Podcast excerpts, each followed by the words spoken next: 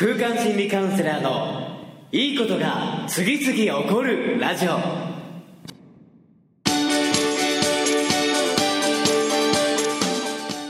いいことが次々起こりまくっている世界中のリスナーの皆様。おはようございます。空間心理カウンセラーの伊藤裕二です。え今日も朝6時から3分33秒でいいことが次々起こるラジオをお届けしていきます。え今日のテーマは本気で思い込んで言葉に表すというテーマでえ見ていきたいと思います。え、実はですね、このラジオ、えー、本当にね、たくさんの方にお聞きいただきながら、え先日、えー、お子様にね、子供にちょっと喋、喋りかけられることがありまして、えこのラジオのおじちゃんだっていう感じでね、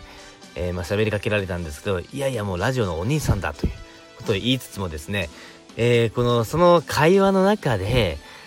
えー、本当にいいことって起こるの？っていう感じで聞かれたことがありました。ね、これがね、本当にこう、あ、子供ってそういうことも思ったり、疑問に思ったりするんだなと思ったんですけども、その時にもですね、間髪入れずに、もちろんめちゃくちゃいいこと次々起こっていくよっていう風に答えていったんですけども、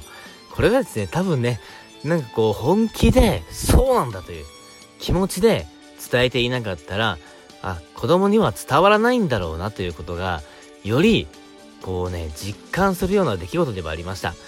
えー、単にね、形跡上でいいことが次々起こるという、言ってたらいいことが起こるだろうという感覚のようなものではなくて、本気でいいことが次々起こっているんだ、起こるんだ。その思いを持って過ごしていたら、一日が大きく変わるんだと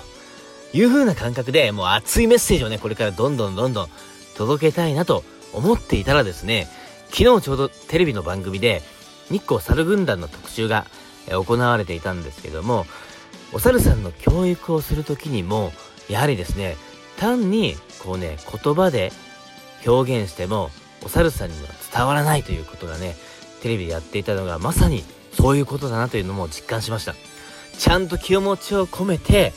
思いっきり感情、心を込めて、本当に立ってほしいと。本当に立ってほしいと気持ちを、思いを込めて、立てと言ってみたり、指示を送る。ね、本当に気持ちを心から思いを込めて、指示を出すからこそ、ね、言葉ではない、ね、思いが、お猿さんには伝わるんだということをね、こう、後輩に伝えている、えー、シーンがあったんですけど、まさに、そうだなと思うところがあったんで、改めてこのいいことが次々起こるラジオも、思いを持って届けていきたいなと思いました。えー、それではですね、今日のラジオもここまで。またラジオのご感想なども随時お待ちしておりますので、お気軽にどしどしコメントお寄せいただければと思います。えー、それでは今日も思いを込めてみんなで一日を過ごしていきましょう。それでは最高の笑顔で、いってらっしゃい